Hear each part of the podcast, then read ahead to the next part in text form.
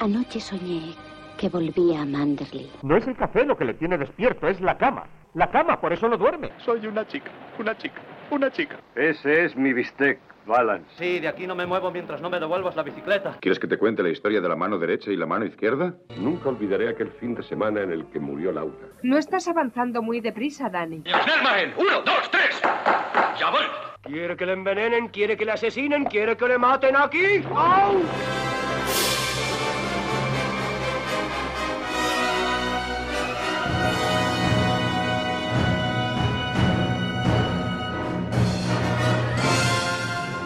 Buenas noches, bienvenida y bienvenido al Café de Rick, un podcast, ya sabéis, en el que nos juntamos unos cuantos para charlar de, cine clásico. Eh, esta noche nos reunimos en el café como siempre, pero en un rincón más oscuro de lo normal, y, y eso sí, en la zona del casino. Llevamos nuestras gabardinas y nuestras fedoras. eh, y nos hemos sentado aquí alrededor de una botella y unos planos de un casino para charlar de un auténtico peliculón, un grandísimo noir que nos trae un invitado de, de excepción que, hoy ten- que tenemos hoy, un invitado tremendo. Hoy nos acompaña Miguel Benito de Pinkerton Podcast. Buenas noches. Muy buenas noches. Eh, me gusta mucho grabar porque me dicen cosas muy bonitas. Ah, hombre, la, la- la que te mereces. Yo tengo que decir que te empecé a escuchar a partir de que Miguel dijo, oye, tenemos un... Pues no, no te conocía. Tenemos un invitado de, para, para el programa. Y oye, me encanta, me encanta tu, tu podcast. Eh, además es cortito, personal, porque hablas de las películas que te dan la gana. Y, y- y muy bien, ya me estoy ahí.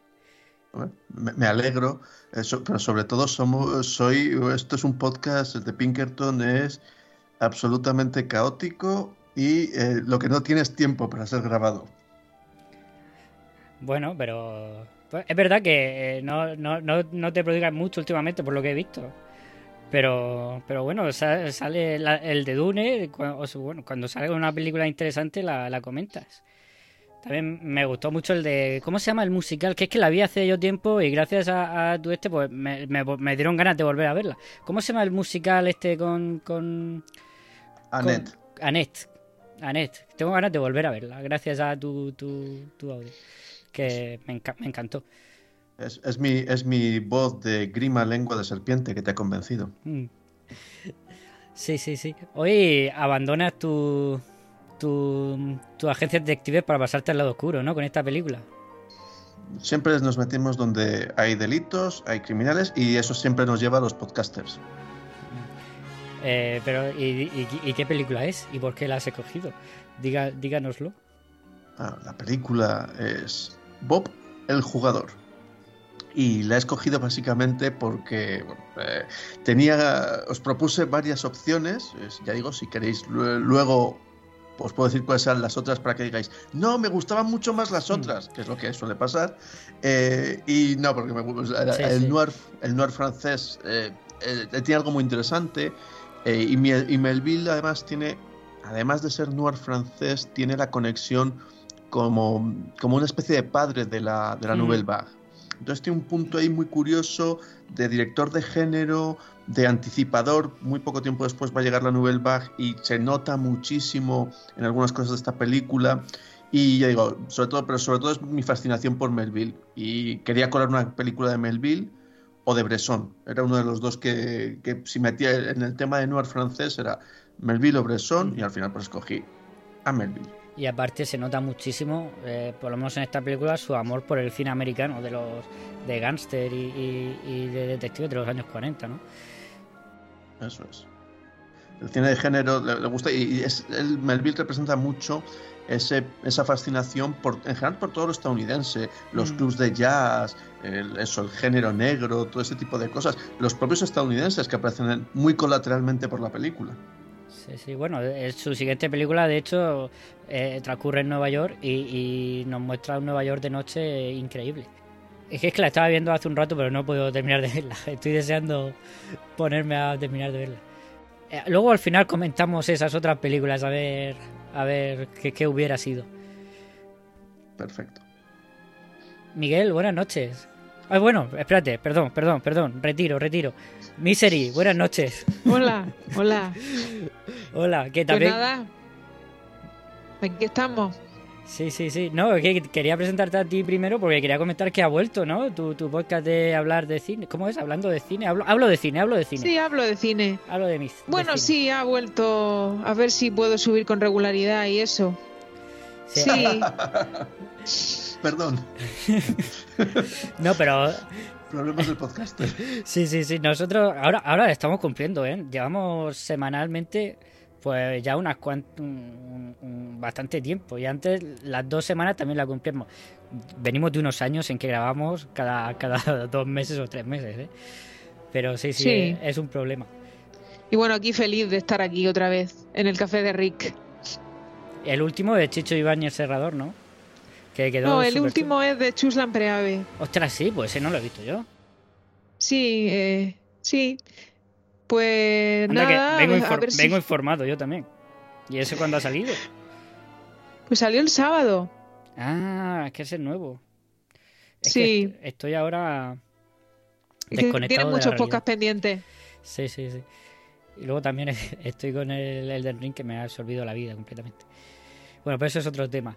Sigamos con las presentaciones. Bueno, un placer tener. Por cierto, ¿qué tal la peli así en pocas La palabras? peli me ha gustado bastante y bueno, la verdad es que no la tenía yo así localizada, que ha sido que la he descubierto, no la tenía pendiente ni nada de eso y la verdad es que me ha gustado bastante. Y quiero profundizar más en el cine este de este bueno, en este género. Estupendo, genial. En el noir francés, ¿no? Bu- Bueno, no, no se llama cine polar francés, esto que nos lo Ah, Sí, diga sí, Miguel sí. Benito. Eso es cine polar francés, pero yo entiendo que es lo mismo, ¿no, Miguel?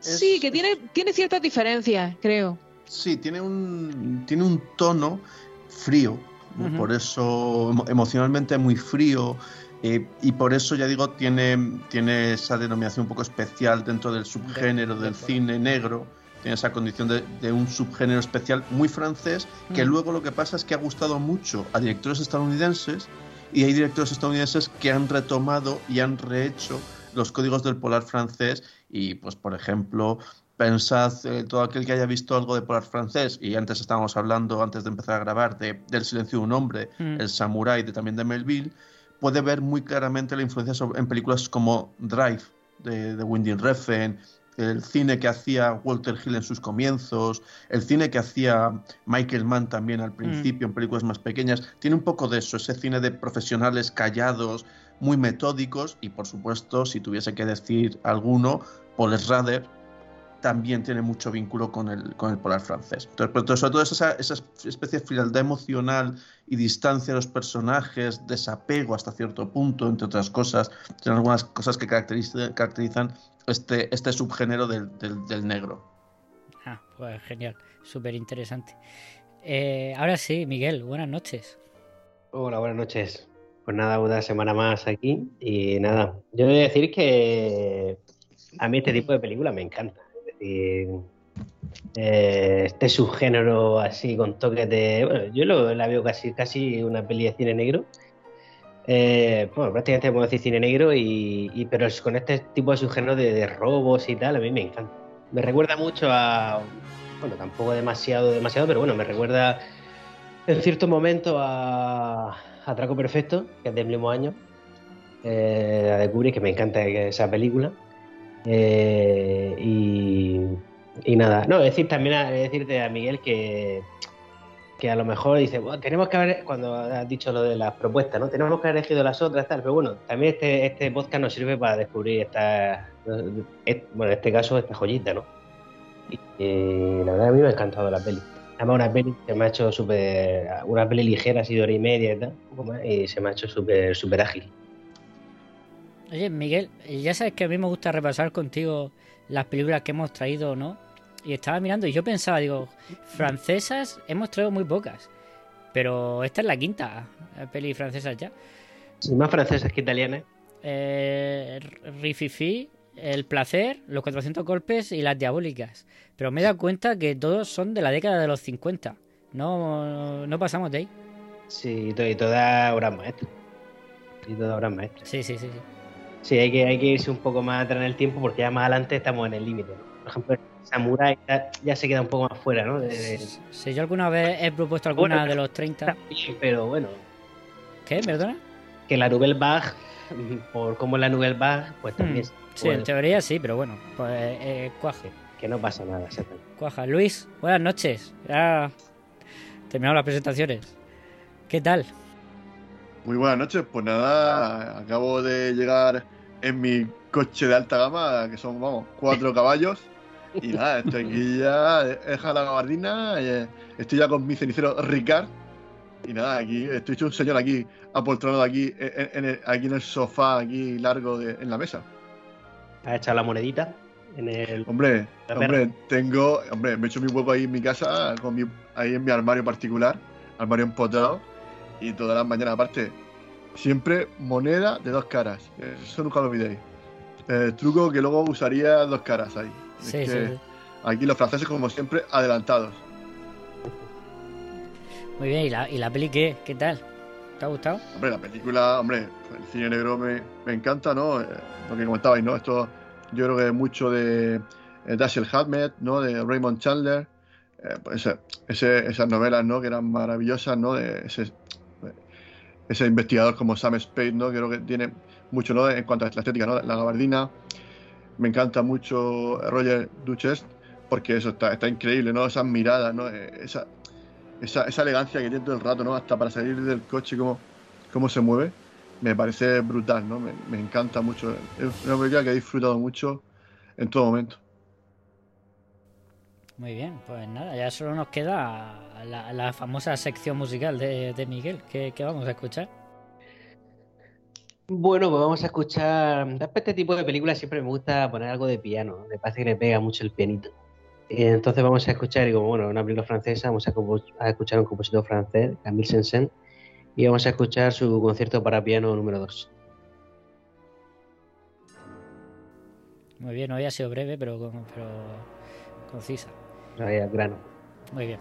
Claro, a ser breve, suele ser conciso, sí. Bueno.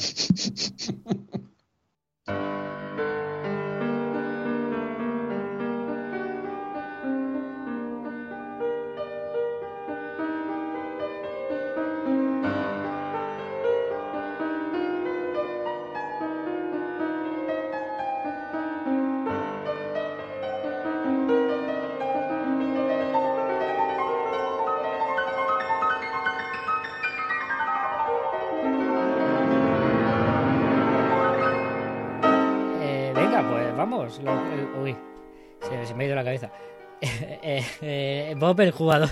Iba a decir otra, otra película así a lo loco. Pues eso, eso, sería, eso hubiera sido magnífico. Sí, sí. Hemos venido a hablar de Bob el jugador. ¿Qué te parece el Imperio contraataca? Muy bien. Oye, es que no, no, no estoy. Bueno, Bob el jugador del año 56. Eh, ¿Nos haces un, un breve resumen, si te apetece, Miguel? Sí, sí, por supuesto. Eh, con ese título, creo que ya hay buena parte del resumen que viene hecho, Bob el jugador, que efectivamente acompaña la historia de un, de un tipo que se dedica al apostar, porque más que un jugador es una, él es un apostador, que además le gusta hacer apuestas de riesgo, que, se, que está en las últimas, en el sentido de que se está arruinando, y que en esa circunstancia decide arreglarse la vida con un plan perfecto, a prueba de bombas, sin fisuras, como todo el mundo sabe, y que es atracar un casino en una ciudad, costera. Por supuesto, todo marcado con eso del cine polar y por tanto también con una fuerte impronta de un sino que, al cual no se podrán escapar. Sí, es que esta película además tiene... Ahora vamos, pero me gusta mucho porque tiene todo ese rollo de, de la, de la noche, de tal, la, la fe fatal. Es que es muy, muy, muy noir americano. Y al mismo tiempo muy, muy francés. Es que eso es lo, eso es lo fascinante de Mm. estas pelis. Es- son muy, muy francesas y al mismo tiempo han, han bebido y se, y se notan muy impregnadas de- del cine americano. Entonces tienen algo muy singular porque el tratamiento de la mujer, de la femme fatal aquí, es muy extraño de alguna manera. Entre ello porque la- una de las hay dos mujeres que juegan algo, un papel importante en esta historia, Mm. y pero sobre todo la, la chica es muy muy joven y eso visto ahora dices, pues te pones a rodar esta película y te costaría un montón, tendrías problemas. Sí, sí, sí. Sí, es eh, o, eh, una Jodie Foster, ¿no? De Taxi Driver. Una, una Sí. cosa. Sí, a mí me parece eso, una Femme fatal un poco, un poco novel, pero, pero claro, a- si le sumas a la, la otra chica, sí, es como el, lo- el prototipo de Femme fatal perfecto. Sí, lo, lo que pasa es que, claro, la, la Femme Fatal esta joven, es que no os recuerdo el nombre, a ver, eh, que tengo aquí. el- Isabel Corey. Isabel, Isabel. Ujú, Isabel Sí. Corey. Es una Femme Fatal, pero casi de, de refilón, ¿no? O sea, ella no pretende hacer nada malo, simplemente es, ella- es ella la, la- la que... Es ella la que atrae a, la- a los tíos y Mm. ella no genera ningún tipo de problemática en los demás, sino se, se, se acercan a ella. Sí, sí, sí. Que Yo la veo como algo Es como- muy novel, que lleva muy poco tiempo en, eh, en ese mundo, ¿no? Una Pero es que- buscavida. Es, eso es, tiene, tiene mucho, si lo pensáis también, de, de esos adolescentes perdidos que van a empezar a, a poblar el cine y bueno, pues habéis hablado de películas de la Nouvelle Vague. El cine de la Nouvelle Vague está lleno de estos jóvenes desorientados un poco y que se, y se meten en un lado peligroso de la vida un poco como jugando y casi sin darse cuenta. Pues eh, ella es un poco eso. Y a pesar de que, por ejemplo, el personaje de Bob está constantemente diciéndole, vas a acabar mal. Ujú. O sea, si sigues por este camino vas a acabar mal en muy poco tiempo. Y ella pues, no, no, tiene, no tiene mucho problema y no se preocupa mucho y no tiene dónde voy, dónde voy a dormir. Tampoco parece preocuparle mucho el asunto. O sea, que en ese sentido es un personaje que tiene un punto de inocencia muy curioso y al mismo tiempo eso es, es la femme fatal, por eso, porque también por el, el entorno que le rodea y los Claro. personajes masculinos que le rodean. Ujú. Es un personaje muy carpe diem, así eh, Sí, e- es un- vive el momento. Eh, eh, Es un personaje que puede ser muy de posguerra. Pues, bueno, no lo hemos dicho. Dirige Jean-Pierre Melville, que, que bueno, estuvo en la resistencia francesa, ¿no? Durante la Segunda Guerra Mundial. Y seguro que Miguel puede añadir más que yo al, al tema. Y que no había hecho cine hasta después de volver de la guerra, ¿no? Que fue Sí. cuando. Sí, no, y, y- y realmente Melville es fascinante sobre todo porque es una gran mentira en sí mismo. O sea, Melville ni siquiera es un hombre. Él- Mm. él sim- le gusta esa fascinación por lo estadounidense, por lo anglosajón, está ahí porque escoge el nombre del autor de, de Moby Dick y tal. Todo, o sea, todo ese tipo de referencias las, las mama muy bien. Es un, eso, un miembro de la resistencia francesa. De hecho, parte de su cine, si lo podemos dividir entre, en dos grandes bloques, sería cine negro y lo que tiene que ver con la, con la resistencia y con la, y la ocupación alemana de Francia. Y es judío, es, es pero de un tipo que iba muchas veces, aparecía con un sombrero de cowboy. Tuvo su propia productora y, por ejemplo, eh, eh, se, se quemó el, el sitio donde él rodaba. Mm. Es el gran maestro de la, de la Nouvelle Vague. Es una figura fascinante y, y, bueno, pues digo que tuvo un influjo muy, muy potente sobre, sobre el cine francés en unos años, siendo un, es un, desde el cine de género y, de- y sobre todo también fue maestro directo de algunos directores como Bertrand Tavernier, que, que trabajó con algún tiempo con él. Sí, sobre todo el- eh, porque era una- un autor completo, ¿no? Era director, productor, guionista e incluso actor, ¿no? Sí. Eh, hablabas tú de la de que estuvo en la resistencia francesa y demás. Bueno, decías que se le quemó el estudio y su casa, que vivía allí encima del, Sí. del estudio. Sí, eso, ¿sabéis a qué me ha recordado mucho? A La invención de Hugo. Ah, La, pel- la película de Scorsese que a Méliès se le quema también y Mm. quema gran parte de su, de su producción y tal, y sus estudios y tal. Es, cuando, cuando leía esa parte y veía los documentales sobre Melville, me aco- me- no sé por qué lo asociaba con aquello. Digo, autores franceses totales, completos y que se les queman las cosas. sí. Hay que mencionar que viene a, a cuento a- al protagonista, a Bob, Ro- Roger Duchesne, que este e- era lo contrario, estuvo en la guerra, pero se le acusó de ser colaborador de la Gestapo. Sí. Es muy interesante, además, ¿por qué? Porque encaja mucho con esta película, por deudas de juego.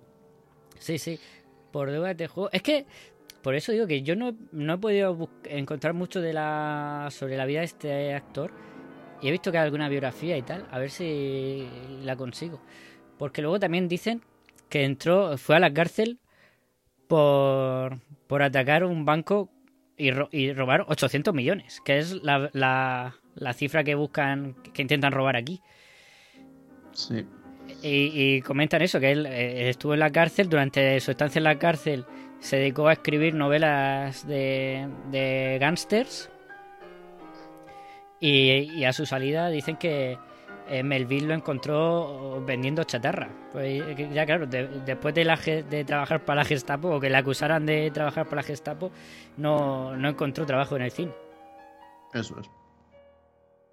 Sí, desde luego es una vida muy interesante. A ver si encuentro más información sobre Duchenne, que por otra parte aquí está aquí está enorme. No, no sé si estáis de acuerdo. Te ha atrapado el, el Duchenne este, ¿eh? Te ha gustado. Sí, No, sí. Tiene un perfil eh, estupendo, ¿eh? Eh, Sí. Es perfil rumano, es perfil, hombre, con la chatarra es perfil rumano, ¿no? Digamos que con el codo y todo eso. Sí, sí, sí, no, pero, pero sí, es así una persona así basta, ¿no? No es así el típico galán finito, sino es una persona, una persona ruda, una persona que, que ha vivido, que, sus, que tiene sus años, ¿no? Con sus canas en el pelo y, y bueno, que no, que prácticamente no. Que por cierto, me gusta mucho porque, porque el tío vive ahí en un pedazo de apartamento y, y me gusta mucho el inicio, el arranque con él, que es como que todo el mundo lo conoce, ¿no? Ahí es, es, un- es una persona, como ha dicho Miguel, eh, está viviendo este personaje ya un- en un momento ya crepuscular, pero, pero bueno, que, que es conocido en toda la ciudad este, esta persona. Sí, sí, porque además es uno de, de, de estos antihéroes, pero con una moral férrea, ¿no? Sí, porque, eh, o sea, además que tiene cara de buena persona. yo. este no es, no es Sterling Hayden, no alguno de estos. Este por lo menos da buenos consejos, intenta ayudar a la gente. Eh, a los prosenetas no, bueno, ya la tiene, la, la tiene jurada al proseneta este, no intenta pues eso, no ayudarle eh, a, a arruinar sus, negocios. Y en cambio, pues eso, eh, intenta ser un, bueno, un buen, un buen reflejo para, para Paolo, pero bueno, eh, es Paolo, ¿no? El, el joven. Sí, Pablo. Bueno, un buen reflejo entre comillas, ¿no? Pero que eso, que, que no, no es un tipo malo, ¿no? Tiene sus, sus principios y como tú dices, son principios firmes. Sí, y él tiene mucho carisma en pantalla. O sea, le ves y, y eso, y aunque está en las últimas, también tiene esa cosa de ser un tipo pulcro, de, porque siempre está repeinado y solo hay un momento en que se le ve, y es muy al principio de la película, que, que él dice, bueno, que eso se va a dormir a las 6 de la mañana y tal. Y hay un momento en que sí se le ve con la sombra de barba muy marcada. Eh, y sinceramente da la sensación de muy cansado, pero en general la película le ves bastante impecable, incluso en la parte final del, del atraco en el casino, con su frac y tal, con su pajarita y todo eso, eh, tiene siempre esa presencia y con el pelito siempre puesto, con esos coches de alta gama y ese apartamentazo que es el estudio de un artista. No, y esa, y esa, y esa mirada que tiene de ojos claros, a mí me llama, me llama mucho la atención. Además que tiene muchos primeros planos esta peli. tiene así unos primeros planos muy, brutales. Sí, porque yo creo que porque él tiene mucha expresividad, ¿no? Él con, la, mirada tiene mucha expresividad y, sabe perfectamente lo que, lo que está pensando en todo momento, ¿no? Y de hecho cuando, cuando le cuenta lo, que el casino, el, el día grande tiene 800 millones de francos, ahí como la cámara ¿no? se acerca, ves que ese movimiento hacia su mirada, ¿no? Para que, para que tú percibas, ¿no? Que, que ya él está rumiando, ¿no? El plan, ¿no? De, digamos, de buscarse su, su jubilación, ¿no? ya, su retiro ya de forma indefinida, ¿no? Porque todo empieza porque al final él pierde 700.000 francos, ¿no? O sea, que tampoco está, está tan en la ruina. Lo que pasa es que es un ludópata eh, y que sin remisión y, y está siempre, ¿no? Pues se queda igual. O sea, le da igual los, los dados, que las cartas, que el bacará, que el póker. Es que, la- que la ruleta, o sea, no, no escatima, o sea, todo le vale. Mientras que Él tenga ahí. Él acepta la derrota, ¿no? Como parte, mm, eh, como parte relevante mm, del juego. Bueno, como parte como que forma parte del juego y ello implica, eh, en mi opinión, que nunca desiste y que siempre quiere más, ¿no? Siempre busca el todo o, la- o es de todo o nada. Además Yo lo que, veo- que cuando gana una apuesta hace otra mayor, porque dice que- Invierte, claro. que está en no para. Sí, y de, Mm. de- de hecho, bueno, yo lo veo el, el atraco al casino otro es otra apuesta, ¿no? Puede salir bien, puede salir mal. Sí, el- Bueno, que es, es un poco. eh, El, el, el ataque al casino eh, me recuerda un poco eh, Ocean Eleven, ¿no? El tema de un casino, que robar la gran fortuna. Luego, eh, lo que es eh, reclutar a todo el equipo. A mí me ha recordado mucho a, a Ocean Eleven. Sí, bueno, pero eso también lo tenemos. Por ejemplo, la esta de Atraco Perfecto, de Atraco Perfecto también es, es así. Cada uno, pues eso, ¿no? La especialidad en Rififi, no sé si también era así. eh. Mm, Eh, yo no. No, no, no, no, no recuerdo bien, pero bueno, que sí, lo de- cada uno por la especialidad ¿no? de, de- de cada uno, el, el inteligente, el, el que abre la caja fuerte, el otro y tal. Y... Los matones, el, el Pablo que está con Eh. su, con- en su en su este español con la guitarra. Sí, sí. El socio, el- el socio capitalista. Sí, perdona Miguel que te hemos cortado más de No, una no, vez. no, no, Sí. no, no, no, no, ni- ningún problema. No, eh, es, es eso, que, que él es un tipo que tiene código propio, que tiene, que tiene todas estas características, pero efectivamente apuesta a todo, porque como os decía, el, el título en realidad, más que el jugador, es el apostador. Y por eso él juega cualquier cosa. Él lo que quiere es esa, esa apuesta. Y va haciendo apuestas, subidas, va subiendo las apuestas constantemente. Y claro, el que apuesta puede, puede perder. Pero él, y claro, tenemos, ah, es un tipo que en general es muy contenido, muy controlado, menos cuando tiene que ver con jugar. Ahí sí que efectivamente tiene un problema de, de adicción al juego fortísima y se ve desde el eso está muy bien plantado desde el principio, porque hay un par de momentos en que dice, eh, ¿qué vas a hacer? Me voy a casa. Hmm.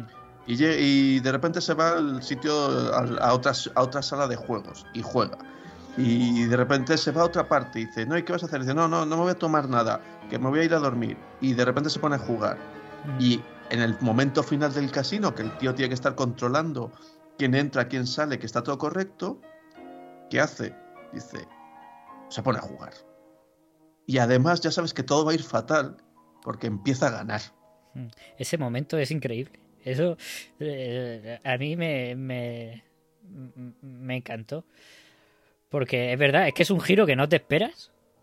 Pero, pero que en verdad tiene todo el sentido del mundo, ¿no? Que viera que, que, así con los nervios y tal, vea lo del la, la ruleta y tal. Y claro, es que él tiene un problema de adicción y no puede no podría evitarlo. Es algo lógico, pero, pero que yo no me esperaba. Sí, yo lo veo eso por los nervios, ¿no? Porque se ve también como.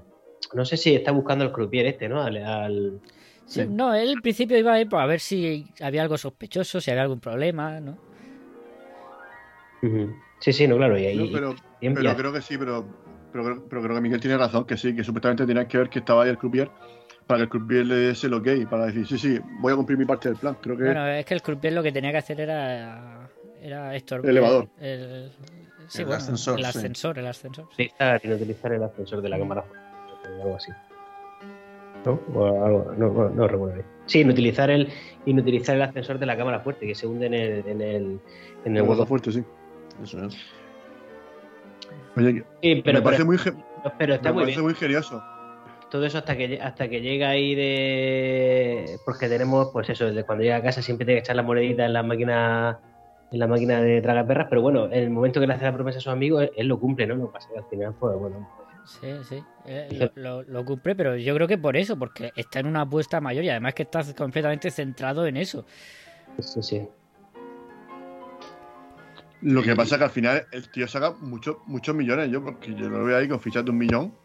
Y el tío lleva, o sea, Pues, puede llevar fácilmente no sé- 80 millones de. No sé de cuánto francos. saca, pero al final salen los niños ahí cargando los billetacos esos ahí que no pueden, que están, son los motores más grandes que ellos.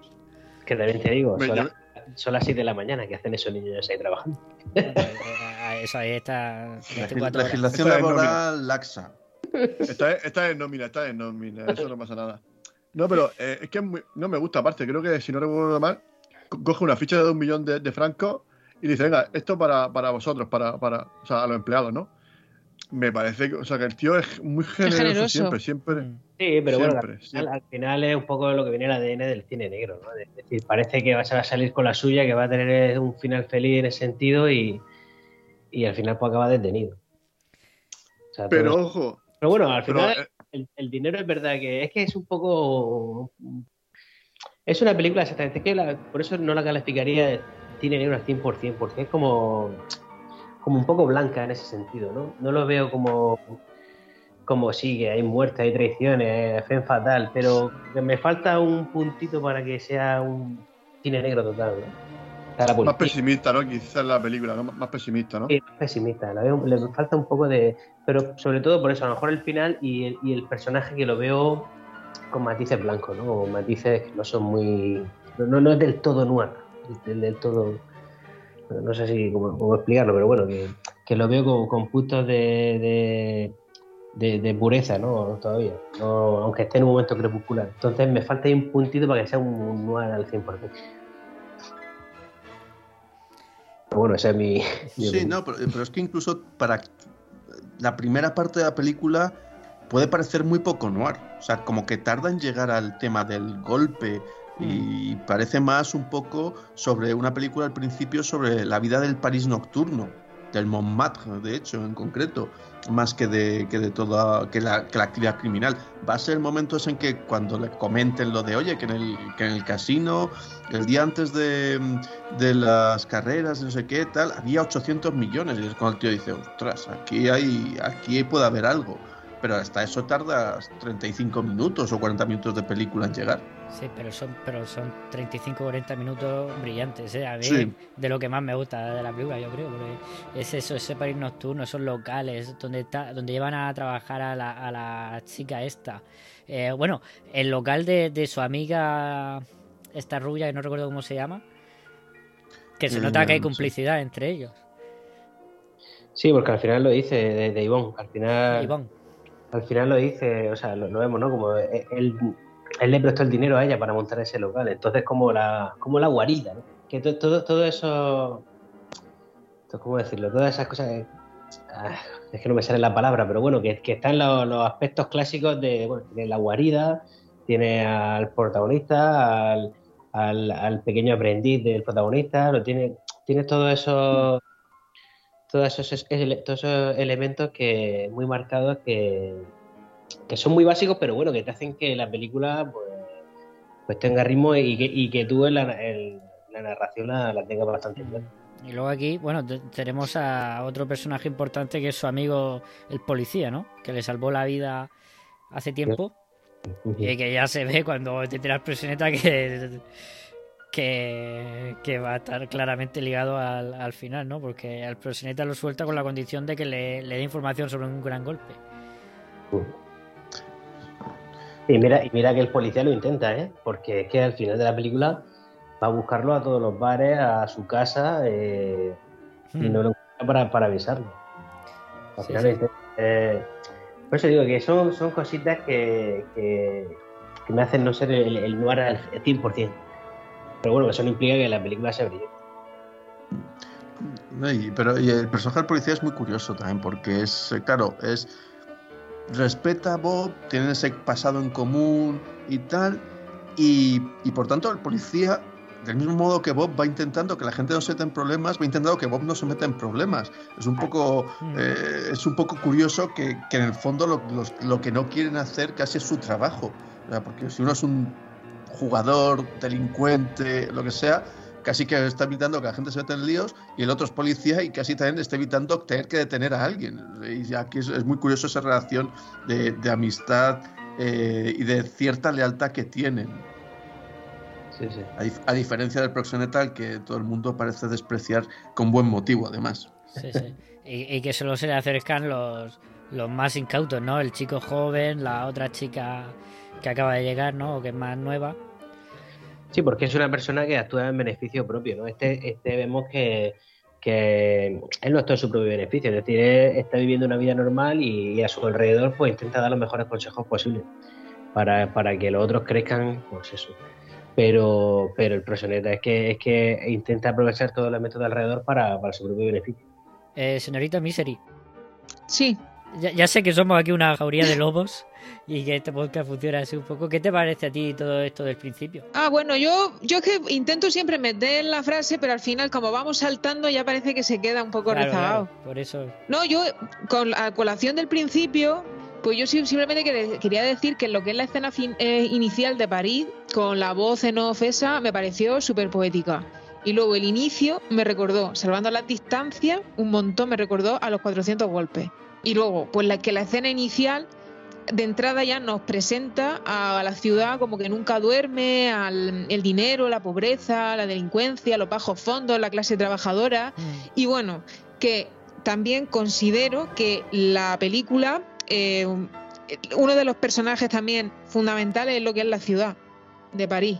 Es como un- una carta de amor a la ciudad. Bueno, eso es una cosa que yo pienso. No, no, pero es, es verdad, 100%. Y bueno, 100%. Eso. El, inicio a mí me atrapó un montón.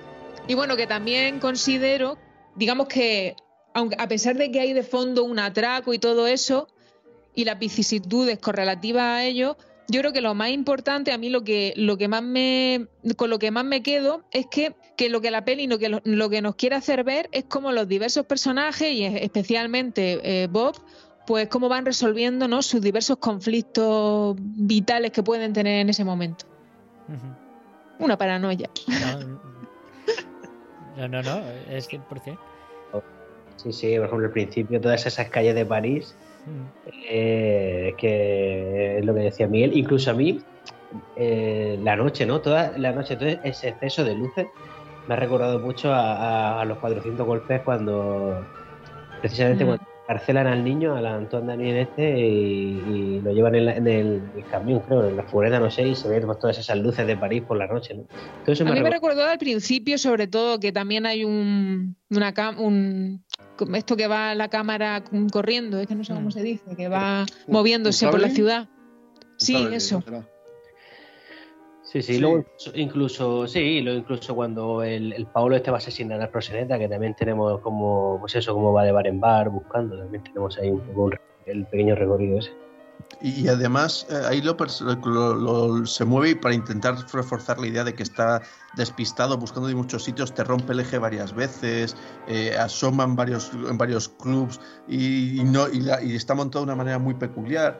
Y, la- y efectivamente yo también veo los, los- las relaciones con los condenados golpes, con el final de la escapada, ese deambular por la ciudad, esa ciudad que es pobre y al mismo tiempo y sucia, porque hay un momento en, en que no, no me acuerdo que, que arroja al, al suelo y se ve que el suelo está sucísimo cuando ella es cuando ella Sí. tira el resto de las patatas esas que, que ha tomado en un puesto y tal y ves el suelo y dices joder este suelo es todo menos limpio esto está hecho un asco y Claro. al mismo tiempo es una ciudad llena de brillo de clubs de atractivo por la noche. O sea es una ciudad muy muy ambigua y muy curiosa y la película trata de esa gente que se mueve por la noche. En un caso una chica súper joven en el otro caso Bob está en su etapa crepuscular. Pero es eso, es esa, esa gente que anda sola por la noche en una ciudad eh, y que me- a mí me recuerda, por ejemplo, en esa fascinación por lo estadounidense, evidentemente a muchas novelas de género negro o de, o de, las, de las que escribía también gente como Hemingway cosas por el estilo, pero también a la pintura de, de Edward Hopper. ¿no? El tipo solo en un dinner y tal por la noche. Ese tipo de escenas me, me recordaban un poco Sí, también sí. a, a ese Hombre, tipo de referencias. Edward Hopper siempre está presente en, en todo este tipo de, de- sobre todo así de género negro y tal, pero en cualquiera, cualquier, casi cualquier película que transcurra de noche en una ciudad. Claro, la soledad de lo- el en ámbitos urbanos es Hopper siempre.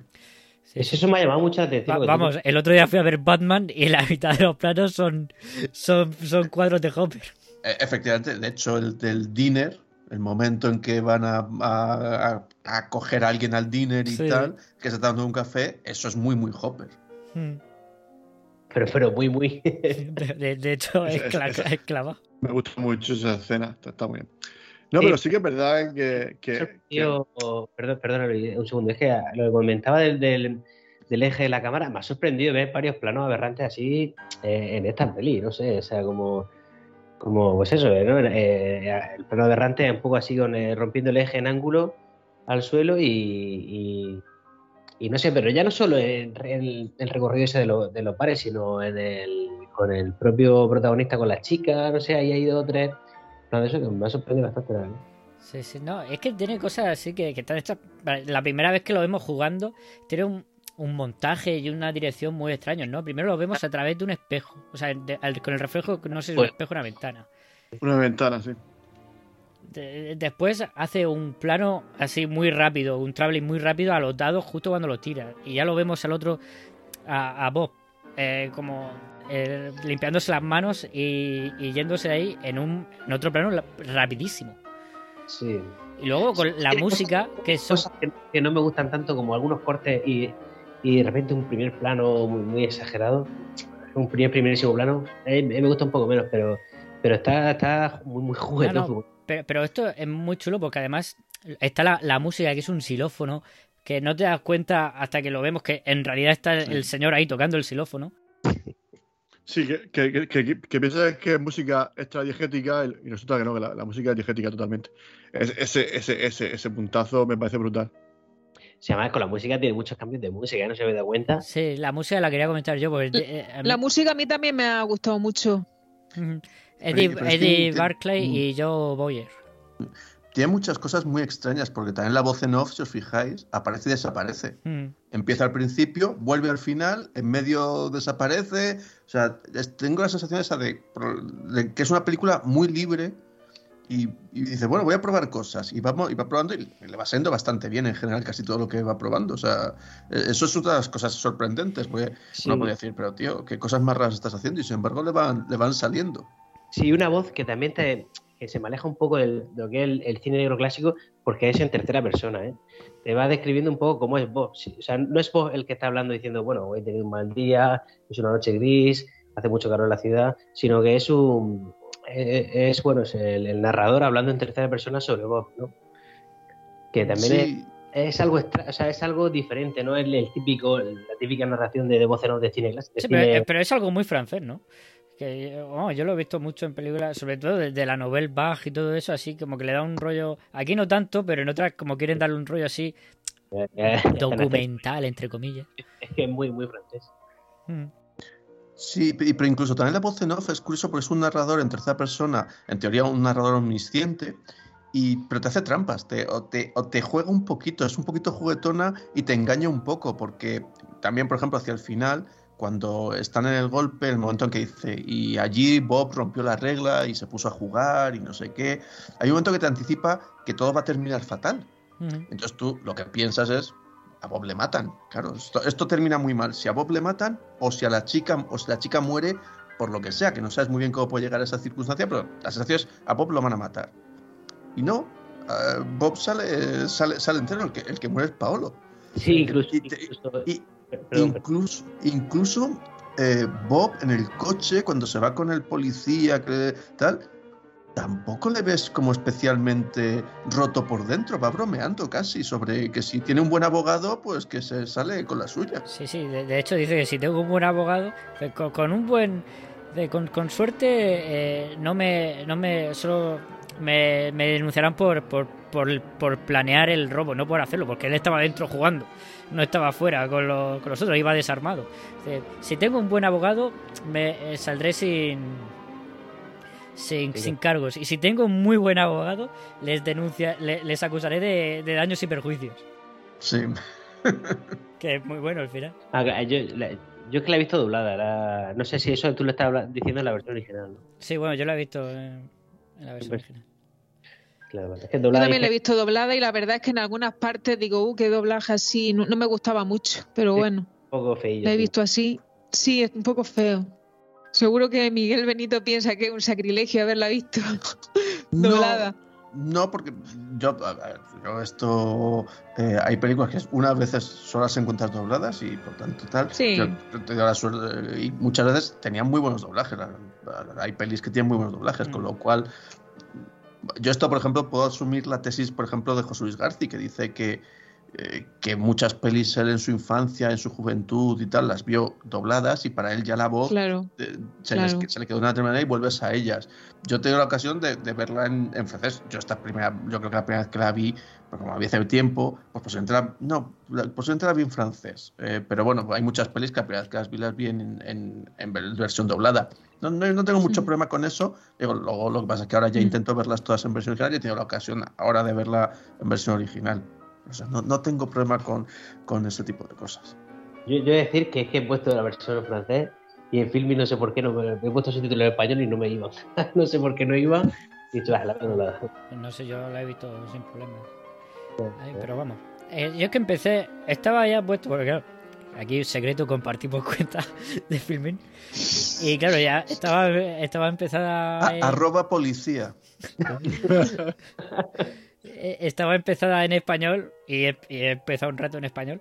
eh, y, claro, y lo, lo- lo he cambiado. he sido yo.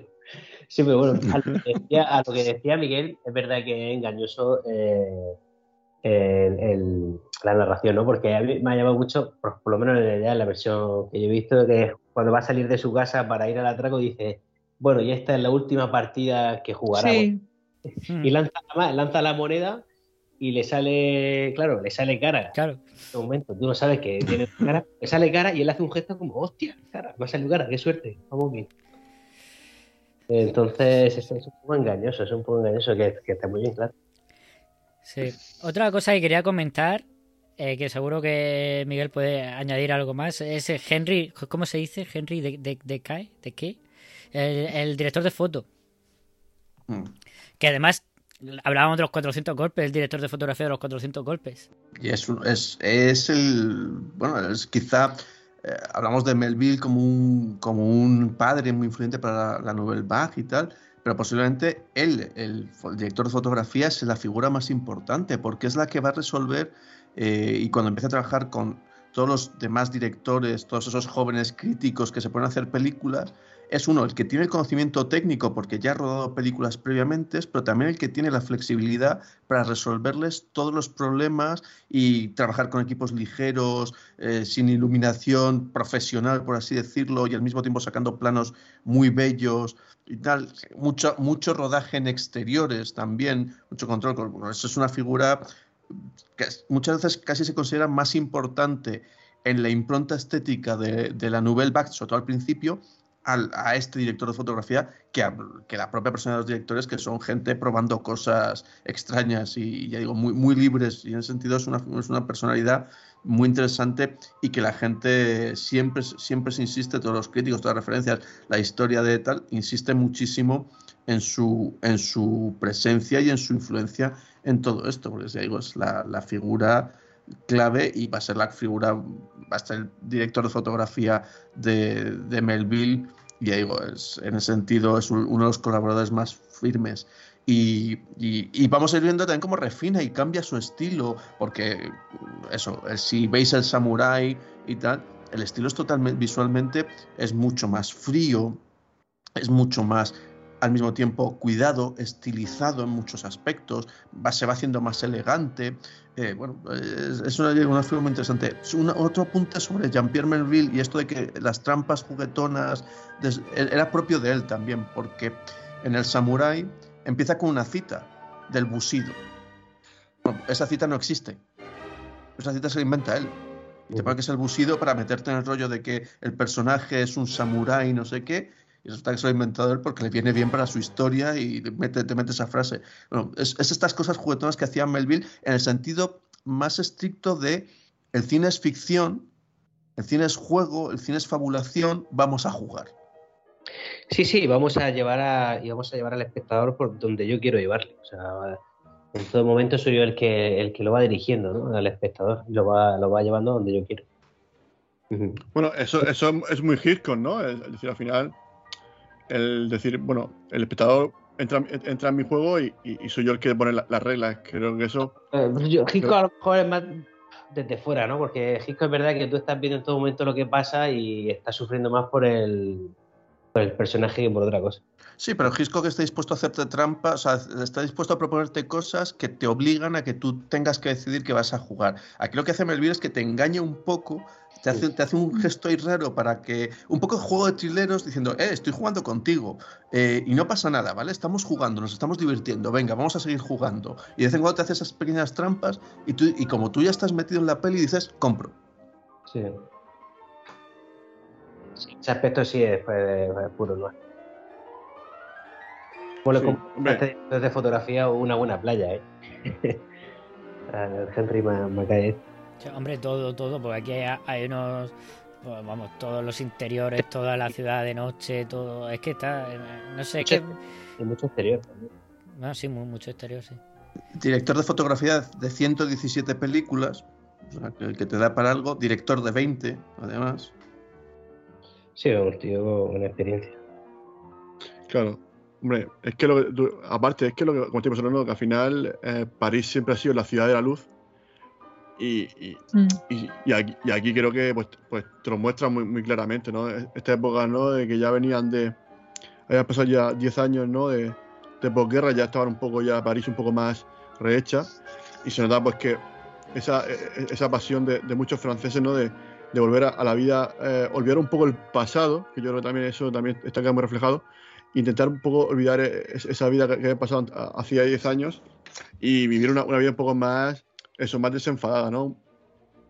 Creo que eh, también, pues, la chica es un poco como James Dean, ¿no? Rebelde sin causa, ¿no? Que, Sí.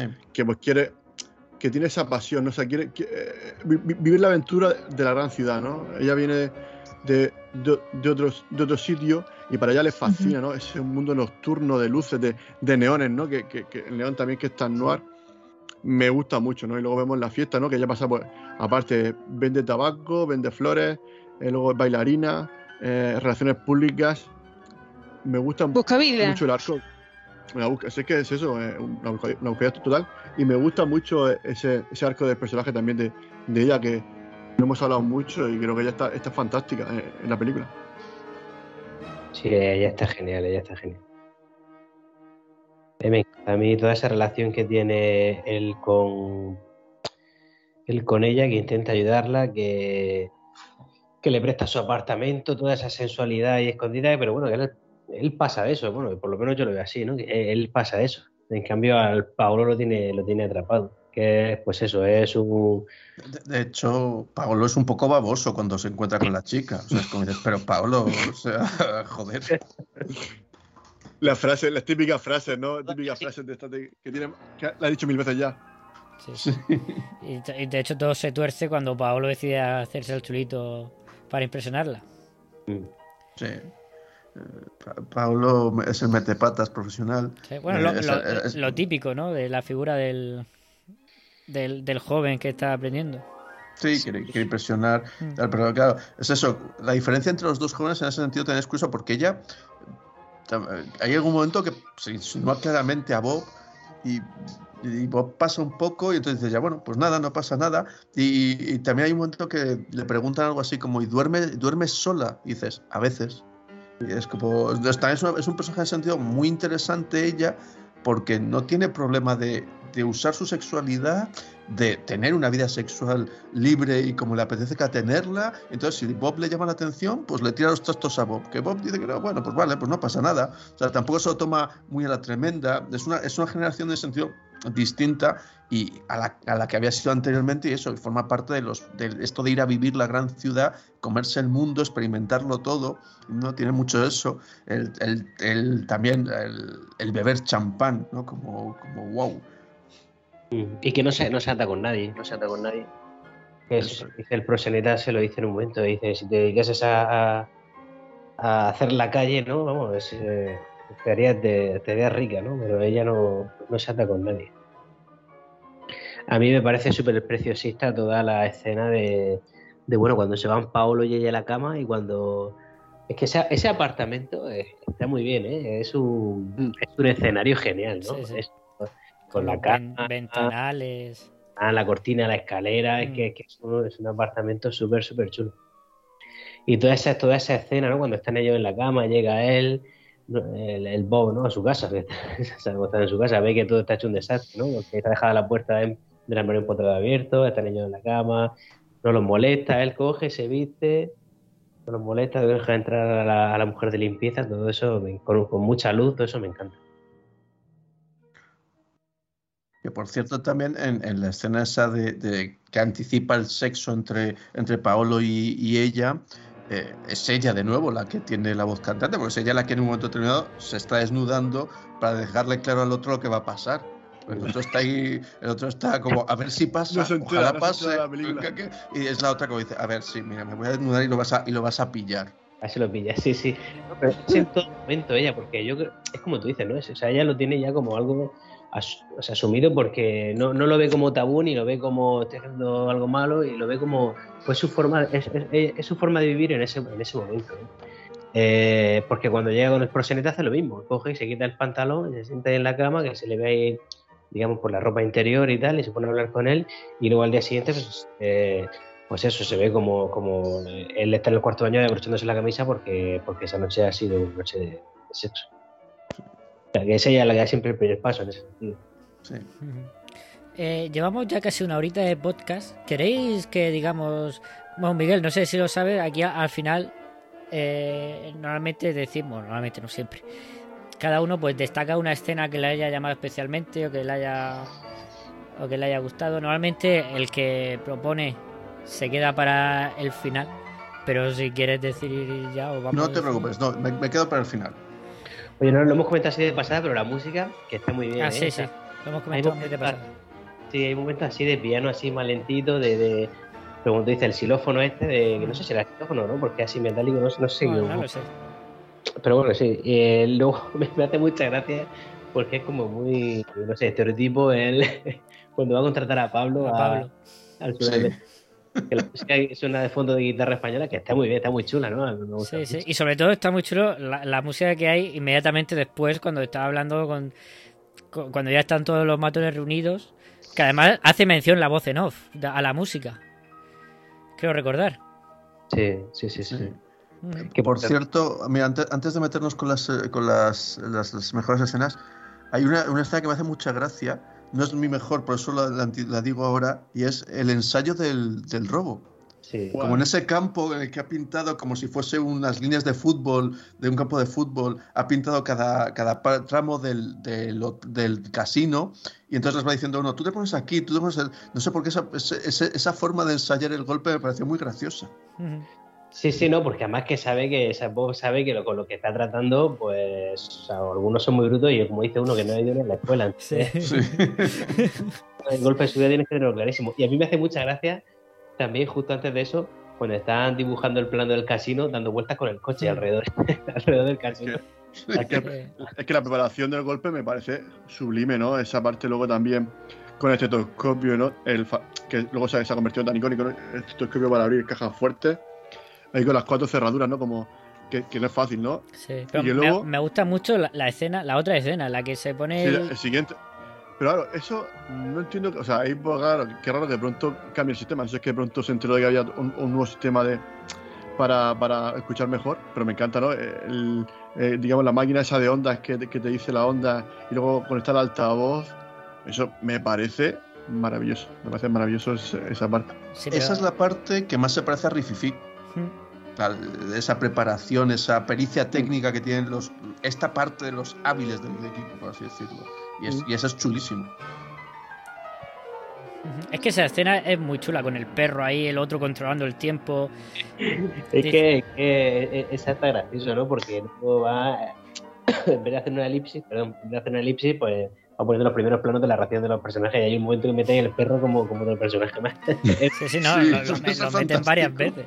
Sí, sí, Es fantástico.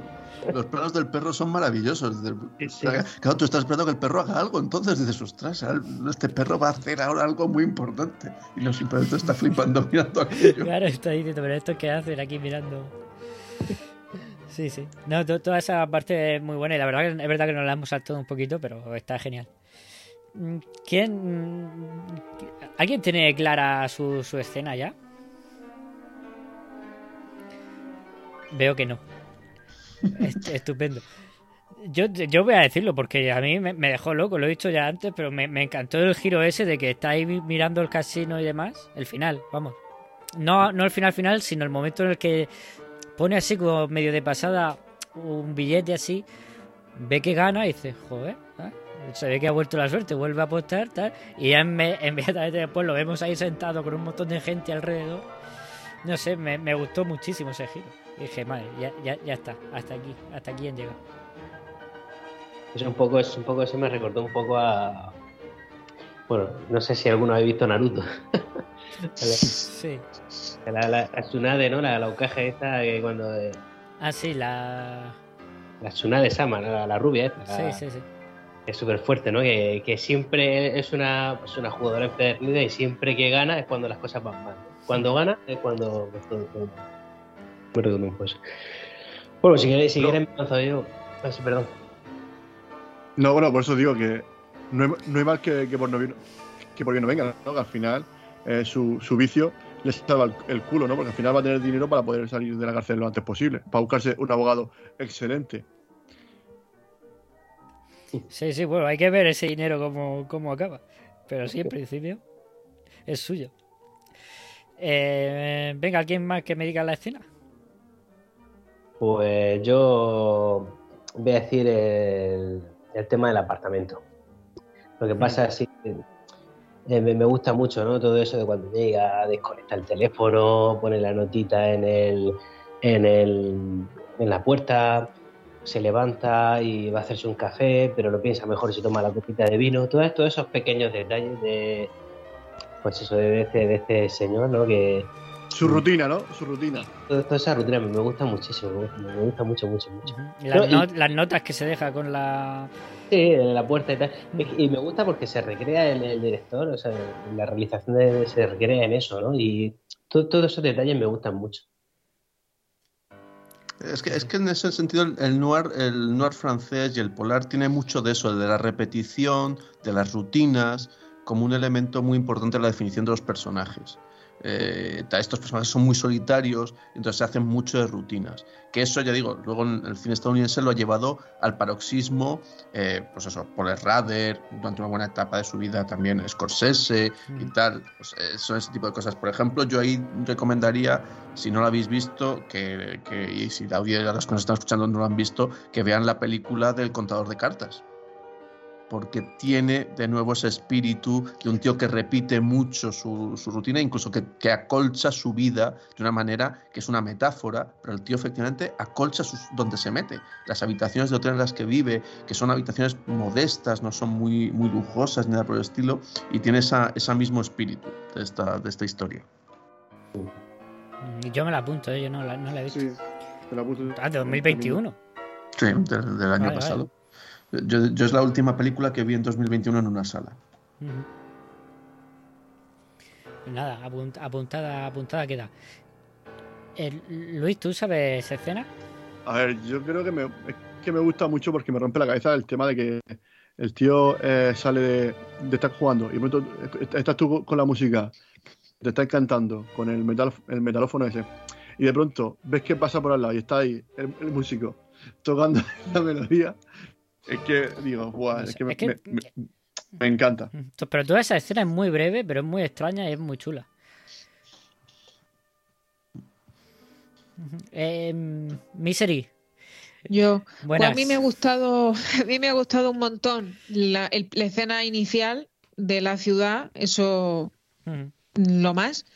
Y me estoy, me quiero acordar de una escena, o sea, hay una escena que, que me ha gustado y que me, me ha hecho gracia, pero ahora mismo no me acuerdo de la frase. Pero bueno, tenemos aquí a Miguel y lo va a solucionar. Es cuando le dice, el, el- le comenta ella, o sea, es cuando se da cuenta que le ha contado a la chica eh, lo de el atraco.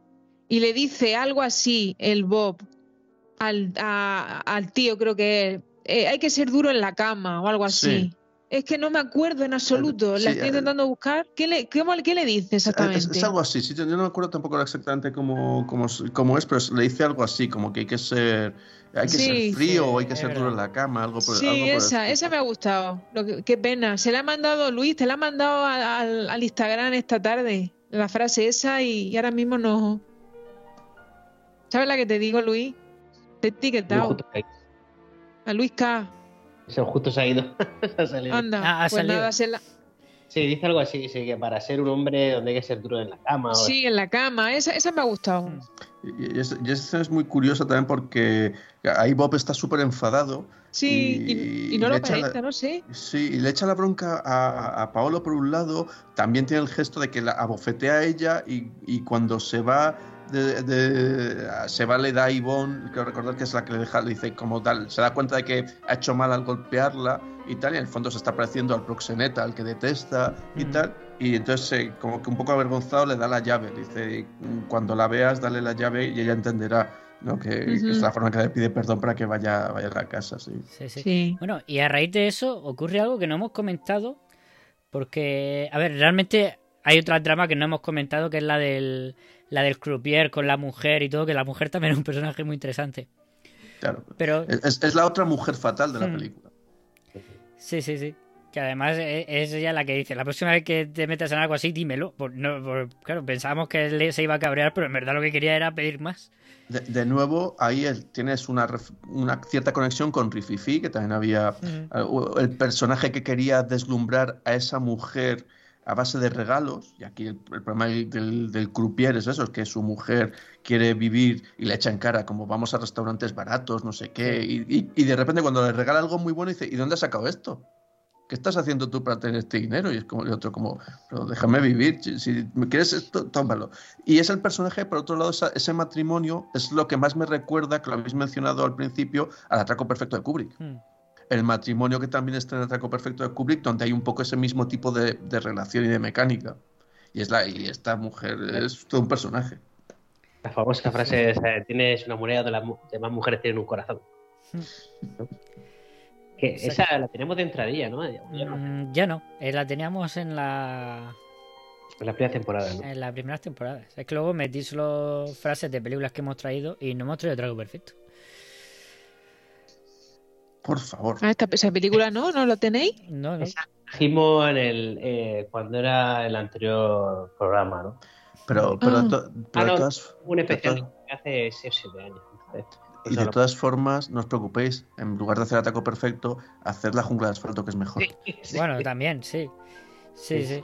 Eres- Eh, bueno, la- las dos. O de, o de Atraco Perfecto. Oye, ¿y Miguel Benito ha visto la película, esta, el remake de esta película? Que he visto que hay una. Hay, un, hay una y yo me, me he dado cuenta ahora y creo que sí la vi y al mismo tiempo no, la, no las... O sea, es de esas pelis que... Yo hay, una, hay un montón de pelis que dices, esta- dices yo la he visto, y, Mm. pero no, Sí. no la recuerdo para nada. O sea, y de hecho, eso, estos días volviendo a mirar, a ver la peli esta y al buscar un poco, tal, claro, de repente dices, hostia, ¿y esta peli? Y ya digo, a mí me suena haberla visto, pero no, no, tengo, no tengo claro eh, nada de ella, con lo cual no sé si es que Mm. no me gustó o la vi, a- a muchas, algunas de estas pelis las vi eh, en horarios extraños y por tanto se mezclan entre mi sueño y mi vigilia. Sí, y lo, lo otro que quería comentar, y, y creo que el director pasó un poco por encima, es el asesinato que comete eh, Paolo. Cuando se entera de. Cuando se entera pues, de eso, de que él, ah, por, porque es- por su culpa, por haberse ido de la lengua, se ha enterado a través de, de la chica, se ha enterado el proxeneta este que tenía que decírselo a la policía y demás. Eh, Él, él coge y, y- y quizá por intentar que cargarse al soplón antes de que sople, se, se, lo, se lo carga. ¿Y tú crees que es por eso o por tema de celos? Pues no lo sé, no lo sé. Porque al, al tío le duele, porque claro, al, al principio no se da cuenta. O sea, cuando están Bob y, y el otro personaje que le acompaña, que no se me ha ido el nombre, eh, le están echando en cara que eso, que ha, que ha- que ha hablado de más. Él al principio no lo entiende mucho, porque dice, bueno, ¿y qué pasa con que yo le cuente a la chica esto? Y claro, los otros dicen, joder, que es que la chica está con el, con el proxeneta. Y el otro dice, ¿cómo? Entonces el otro es cuando se crispa y se pone Sí, tenso sí. y tal. Entonces yo no sé, yo no sé Ah, si pues- era pues- para pues- resolver el problema del chivatazo o el, también o para ocultar también ese problema de celos, es decir, Mm. hijo de puta, este me, lleva una cornamenta aquí, o él cree que lleva una cornamenta, cuando en realidad no, pero, ¿sabes? Pero quiero decir, no- yo tengo la, la duda de eso, de, ¿lo mata para arreglar y salvar el golpe o para eso, su, su hombría herida y tal? Pues no sé, se- seguramente sea una mezcla de las dos cosas. Sí, un poco de ambas. Pero, pero es verdad que lo mata justo, lo, lo estaba vigilando y lo mata justo cuando va a hacer la llamada que entendemos, bueno, entendemos no, nosotros vemos que Sí. es a la policía. O sea, la policía, de hecho la policía oye el, el Mm. otro lado de, de la llamada, sí. Eh, eh, Eso es curioso, sí, pero también tiene que ver con, con un poco con lo seco que es el polar muchas veces. O sea, pues eso, se dispara, se mata, listo, lo siguiente. A veces, muchas veces no se regodean como en otros casos. Aunque aquí, sin embargo, por ejemplo, yo creo que lo peor de la película, en cierto sentido, para mí es la muerte de Paolo. Cómo se muere es como dices, pero tío, he visto gente morirse mal en el cine, pero tú te mueres especialmente mal. Un caso. con la madre de Anakin Skywalker. Sí, un caso madre de Anakin Skywalker o Marion Cotillard en Daredevil, en, uy, en, Daredevil, en, en Dark Knight. Se, se, muere horriblemente, súper exagerado. En cada plano que ponen, además, está como más, más exagerado cada vez, porque ahí tiene varios cortes, y entonces son ah, super, ah, ah, oh, y dices, madre mía, o sea, joder, qué desastre de muerte. Sí, además, junto con, todo lo abrupto que es el final, porque te llega de, de, de repente, ¿no? Casi como, casi como a Bob, ¿no? Sí. Tranquilamente jugar a Bob y de repente son las 6 de la mañana, creo que era, o las 5, no, no sé qué hora era, pero bueno, de repente es la hora de, de, del atraco y baja corriendo Bob y de repente te encuentran los dos, los dos tandas de coches enfrentadas, el tiroteo y ¡pum! Muerte de Pablo, todo muy, muy, muy abrupto, pero sí, sí, la verdad que la muerte es muy, muy, es malilla, es malilla. Sí, no, no, no, se muere muy, muy bien, no se cae especialmente bien y digo exageradísimo todo. Sí, que también te digo, eh, hay un momento que, que dice, dicen a uno, ¿no? Porque está el, el, inteligente, el tal, y otro es el tirador, ¿no? Hmm. Y hay uno que le dice, bueno, eh, lleva cuidado con las armas que te conozco y tiene, tienes el, el, el, gatillo fácil, ¿no? Y dice, no, tranquilo, llevaré una escopeta de plástico. Sí. Que digo, o sea, hay, creo que en versión original dice como una, una pistola de esas de corcho que disparan corcho. Sí, que dispara corcho. Sí, ah, sí. el pobre estará vendido ahí al final de la película. Sí. Bueno, Miguel, ¿nos, nos revelas tu, tu, escena? Estoy deseando escucharla.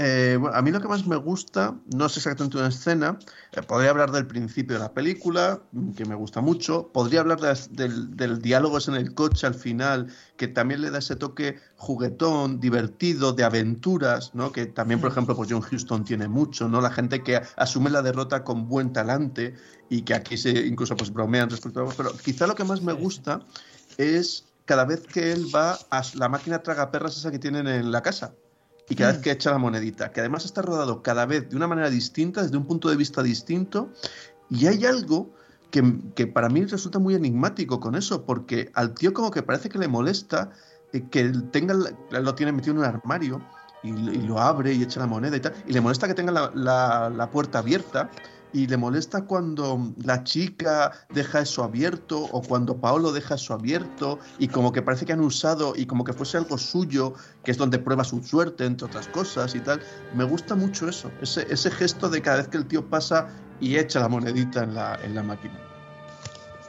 Sí, es su, su ritual cuando, cuando llega a casa. Y digo, y, es, y esa cosa como que es muy privada suya y que le molesta que otros lo usen o lo miren o lo dejen abierto o lo descuiden y que dejen eso de alguna manera no lo traten con el respeto que él lo trata. Es su chica, ¿no?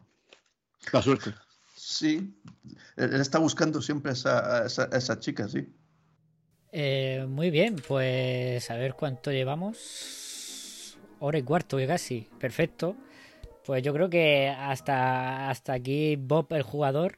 Yo, Miguel, te agradezco mucho que nos hayas traído esta película y que nos haya y que hemos aprendido un montón con, con contigo. Eh, no sé si quieres hacer un alegato final sobre la peli antes de, pasar al final. Yo, yo, para mí es un placer eh, haber venido aquí a hablar. Soy muy fan de todos los sitios donde se habla de cine clásico. Me encanta, con lo cual pues soy muy fan vuestro. Y, ya digo, me ha gustado mucho tener la posibilidad de eso, de traer una, película que yo recordaba vagamente. A mí también, como a vosotros os gusta esto de que de tener ocasión de conocer películas nuevas, a mí me gusta a veces recordar películas que tengo un poco olvidadas. Digo, tengo una buena sensación respecto a esta peli, pero tal. Y ese ha sido mi caso. O sea, volver a traer una peli y decir, por acá, lo típico hubiera sido en mi caso y quien me conozca dice, joder, qué raro, nos has propuesto una película de John Ford y tal. Ya, a vez en cuando, de vez en cuando tengo que ver películas que no sean de John Ford eh, o de Howard Hawks y tal. Y, ya digo, y, y, esta peli, pues, sobre todo supongo que la gente conocerá a Melville por El Samurai, El Silencio de un Hombre, quizá por El Círculo Rojo. Eh, que, que, venga, que venga esta peli y que la mire, porque digo, es es facilísimo encontrar eso, los 400 golpes, al final de la escapada, la fascinación lo que hablamos, del cine americano, de atraco perfecto, tal, todo eso metido en, en poco tiempo, en noventa y tantos minutos, casi el 100, por ahí anda la peli, y, joder, es que eso es, un plus en últimamente con las pelis que nos, que nos estamos colocando, que son tres horas en cuanto te descuidas. Y ya digo, creo que tiene un montón de virtudes y sobre todo eso, es la mezcla de, de esa Nouvelle Vague y el, y el, cine polar. Aquí yo creo que está muy marcado esa idea de cine muy libre, cine con una estructura muy rara, porque en el fondo, lo que decíamos, hasta que se mete en el elemento del telito tarda, tarda un rato pero además eso, cine muy carismático, todos los personajes tienen muchísimo carisma. Eh, entonces, por todo eso, creo que estaría muy bien que si alguien no ha visto esta peli, que le dé, que le dé una, un vistazo y le dé su oportunidad. Pues nada, yo no sé si Misery también tiene preparado algo. Nada, nada una conclusión. Una conclusión peli sencilla, es una peli sencilla, elegante, precisa y con una magnífica ambientación. Muy bien. Ya está. Ya lo ha dicho todo Miguel. Es que. Pues nada, no sé, Luis, Miguel, ¿algo que decir? Luis Miguel el cantante, va a decir. Sí, los, dos. Luis y Miguel los cantantes. Aquí hay Luises, Migueles, esto es un jaleo, ¿eh? Sí, sí. y miseria poca, fíjate. Dobles, dobles parejas. Pues, bueno, venga, pues, pues pasamos ya. Nada, para, no, para acabar eso, que como ha dicho Miguel, ¿no? que y como lo que siempre decimos, que, que este, este podcast pues también está hecho pues para eso, ¿no? Para, para rememorar y, y, y, redescubrir, ¿no? Porque a lo mejor no nos acordamos de ella o descubrir, en este caso para mí en lo personal, pues de estas joyitas que, que pues son joyas que, que da gusto. Sí, sí, no, sí, nosotros siempre decimos eso, que nosotros hacemos el podcast primero porque nos lo pasamos muy bien y nos divertimos, y segundo porque aprendemos un montón. Y hoy ha sido el caso. Correcto. Luis, ¿tú qué? ¿Qué tal? ¿Estás ahí o estás perdido? Sí. No, hombre, sí, lo que digo siempre, yo es que casi, como no he visto nada, pues yo cuando vengo aquí, pues para mí es descubrir siempre algo nuevo. Entonces, pues disfrutar. Me gusta el descubrir algo nuevo, pero que es clásico, ¿no? Me gusta esa dualidad, ¿no? Esa dicotomía. Y para mí es disfrutar y, saber más de cine y escuchar a vosotros y estar aquí un rato con vosotros. Para mí es lo mejor que tiene esto. Y... ha hecho pocos chistes. Sí, oye, es que te veo, te veo de, capa caída, te veo apagado. Sí, sí, es que he perdido mi moneda de dos caras y claro, al final, pues mira, estoy un poco entristecido. No, pero vamos, deseando llegar a los 100. Ahora que estoy, ahora mismo estoy con muchas ganas de llegar a los 100 a Casablanca. Mm, bueno, no lo hemos dicho, hoy ha sido el programa 95. O sea que nos queda, nos queda poquito. Ya estáis casi ahí. Sí. ¿El programa 100 es Casablanca seguro o eso ya está por ver? Eh, no, 100%. Mal. Eso está. Eso está decidido. Hombre, lo podemos dejar para el programa 1000. Ya por sí. sí. bueno, venga, vamos a pasar a la sección final.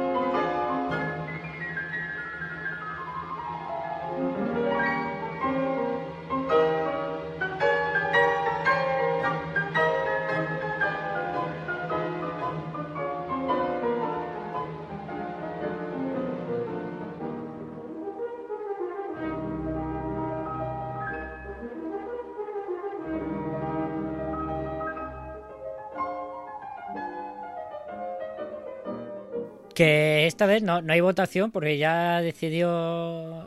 No, realizamos la votación la semana pasada a propuesta de Jacob, que fue el invitado de la semana pasada, grandísimo invitado, que nos, nos propuso Bienvenido Mr. Marshall, que bueno, un, todo un clásico de la comedia española de, del genial Berlanga, la segunda película de Berlanga traemos, si no recuerdo mal. Y nada, del año 53, todo un clásico. Y aprovechando que no tenemos votación, vamos a, a ver si. Bueno, a no ser que Miguel nos quiera hacer una, una, votación sorpresa de tres peliculones, que yo, yo, tengo ganas de ver si nos descubre alguna joyita. Vale, podemos hacer las dos cosas. Podemos revelar la que propuso y ya. Es que tú ya estás metiendo en jaleos a la gente, porque yo sé, me lo estaba comentando antes, que se hizo una, una prelista, luego otra lista, luego estuvo tachando. Entonces, claro, es un jaleo para él ahora. So- sobre todo acordarme, mi cabeza es, es un espacio vacío en el cual las cosas se van olvidando con una velocidad de vértigo.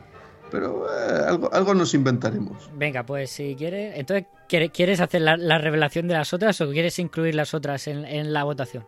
Eso se puede hacer.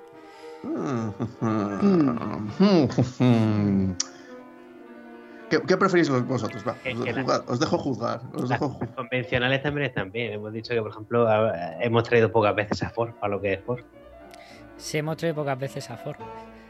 Eh, podemos, o, o- o si quieres, po- podemos hacer algo que no sea votación, ¿no? Hoy estoy, hoy podemos hacer lo que, lo que queramos. Esto es Ah, una locura. Mira, si queréis, yo os digo. Miguel, ¿tú te acuerdas de, de cómo eh, teníamos las películas, la- las descripciones de las películas?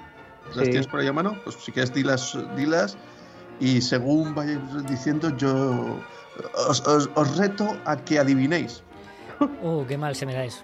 No, no, no por nada, sino porque son películas, como te decía al principio, que algunas pelis había- que habían estado en, esta, en mi lista inicial eh, eran muy cercanas a cosas que habéis hecho. Lo estábamos comentando antes de grabar.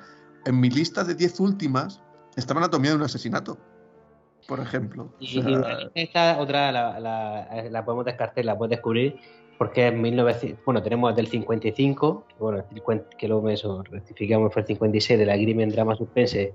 yo he encontrado las dos fechas en realidad, o sea, es curioso con esta, con esta peli.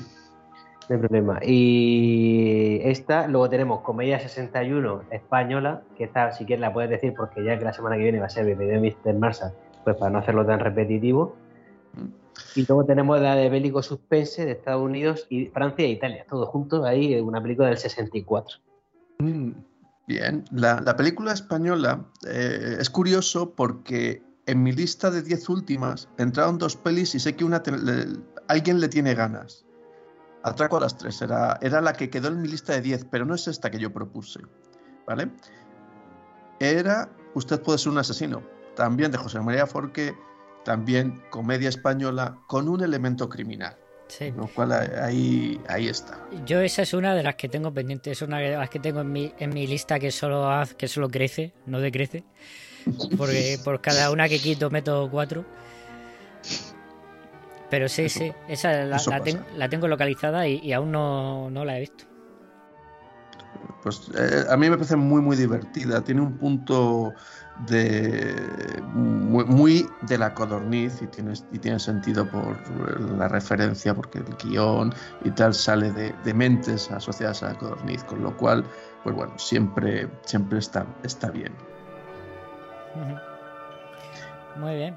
Y bueno, pues, y la, eh, y la otra, la verdad, que no se me ocurre ahora. Yo es que es verdad que para, para adivinar todo esto soy, soy muy mal. No, la, la otra, si Claro. queréis, eh, os la dejo en, en votaciones. La, la primera, la que decíamos, estadounidense, bélico, ¿vale? esa la tenéis ya en cuenta, ¿vale? Bélico suspense, Estados Unidos, Francia e Italia ¿eh? del 64. Esa está en el límite, ¿vale? Esa es, la, esa es la primera opción. La segunda opción, 1939, biografía, Estados Unidos. Vale. Y la tercera, 1934, esto por algo que habéis dicho a lo largo de- del programa, Francia, comedia-drama. Yo creo esa. Yo me lo Sí. espero. Yo creo que vamos a volver a Francia, que hemos dicho que tiene mucho poco. ¿Cuál, cuál, cuál? Porque- ¿Puedes repetir, Miguel? Es que me he tenido que salir un momento. Vale, repito, la, la primera, la de 1964, bélico suspense, Estados Unidos, Francia e Italia. Eh, la segunda, de Estados Unidos, 1939, biografía. Y la tercera, 1934, Francia, comedia, drama. Yo, yo voto por la segunda. Ya si vamos a tener el programa que viene una comedia. Comedia drama, Mr. Una comedia muy- o así más satírico. Yo voto por el, el gran año del cine, el 39. Muy bien. Eh, Misery, ¿qué, qué Francia? Francia. Vale, Francia, vale. dame. Pues nos vamos a Francia. Pues os vais a ir a hacer La Talante Toma de Jean ya. Vigo. Esa es una película que yo llevo proponiendo, otra de las tantas que llevo proponiendo desde el día 1. Y nunca me la eligen. Pues. Claro. Eh, de, fuera, de fuera vendrán que, que claro. nunca se te echarán. Eso, eso Claro, claro. Me encanta, Filming. me encanta. De, de Jen bueno. Vigo, también Miguel podríamos hacer un, un charlas. Charla Con Sam. Esta no sé si me la propuso alguna vez, digo Luis Contreras o algún oyente, eh, no lo sé, ¿eh? no sé si fue esta o... Pues en esta Cero Conductas, la otra típica de, de Vigo. Mm. Sí, Vigo tiene Cero en Conducta, tiene esta y luego tiene un par de documentales de uno sobre los veraneantes que es muy chulo. No, fue la de fue la de El Muelle de las Brumas, El Muelle de las Brumas, Mm. que es del 38, que es de Marcel Carné. De- debo reconocer que he estado a punto de proponeros un documental. Pues- Nanook el esquimal. Pues no hemos traído ningún documental y, y, y no estaría mal. Pues ap- apuntadlo en algún momento porque Nanook el esquimal además sorprende muchísimo. Nanook, el esquimal, yo tengo que confesar que es una de esas que me la puse una vez y, y la- una noche y la verdad que es una de esas que, que fue, era La y, me dormí, me dormí. Así, estas cosas pasan. No, yo te perdono, no pasa nada. Si es que el frío da sueño, el frío da El sueño. efecto, el efecto Dreyer, lo llaman algún. Sí. Bueno, eh, no sé si. De, de hecho, luego la, la, la terminé. La terminé. Ahora que lo recuerdo, pero sí, sí. Mm, pues nada, ¿quieres, ¿quieres hacernos una- un avance de la peli? Ya que la has propuesto tú. Pues no. Vale. No, prefiero que, Así. la- que, que- que- que haya. eh, Que, que alguien se vea sometido a la Mm. tensión esa.